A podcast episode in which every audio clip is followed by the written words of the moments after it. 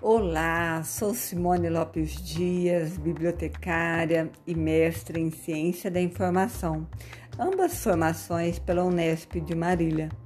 Atualmente eu trabalho no Colégio João 23, na cidade de São Paulo. E o que mais me encanta na biblioteconomia é estar em constante mudanças, se atualizando e buscando maneiras inteligentes para organizar o dilúvio de informações com qualidade e objetividade, de acordo com o perfil, necessidade informacional e cultura local onde eu atuo. Nós somos gestores das informações físicas e virtuais Somos facilitadores e mediadores da informação.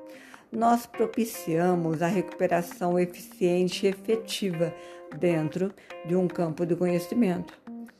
Nós somos também responsáveis por criar um ambiente agradável, acolhedor e propício para que todos os usuários se sintam confortáveis e estimulados a ampliar o conhecimento. Nós Somos motivadores na formação de um perfil protagonista. Despertamos nos usuários o interesse pela conquista de seus direitos e consciência de seus deveres. E por fim, não menos importante, a nossa missão é trabalhar colaborativamente com todos, mediando informações para gerar conhecimento, visando o bem comum e o sucesso de uma instituição. Ai, olha, é fascinante ver o usuário satisfeito.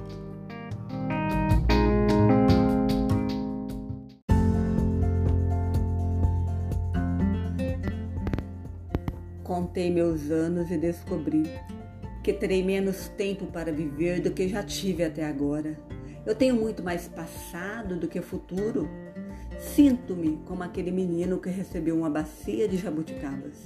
As primeiras ele chupou displicentemente, mas, percebendo que faltam poucas, rói o caroço. Já não tenho tempo para lidar com mediocridades. Inquieto-me com os invejosos tentando destruir que eles admiram, cobiçando seus lugares, talentos, sorte. Já não tenho tempo para administrar melindres de pessoas. As pessoas não debatem conteúdo, apenas rótulo.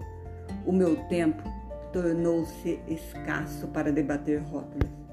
Eu quero a essência, minha alma tem pressa. Sem muitas jabuticabas na bacia, quero viver ao lado de gente humana, muito humana, que não foge de sua mortalidade. Caminhar perto de coisas e pessoas de verdade. O tempo e as jabuticabas. Ricardo Ondi.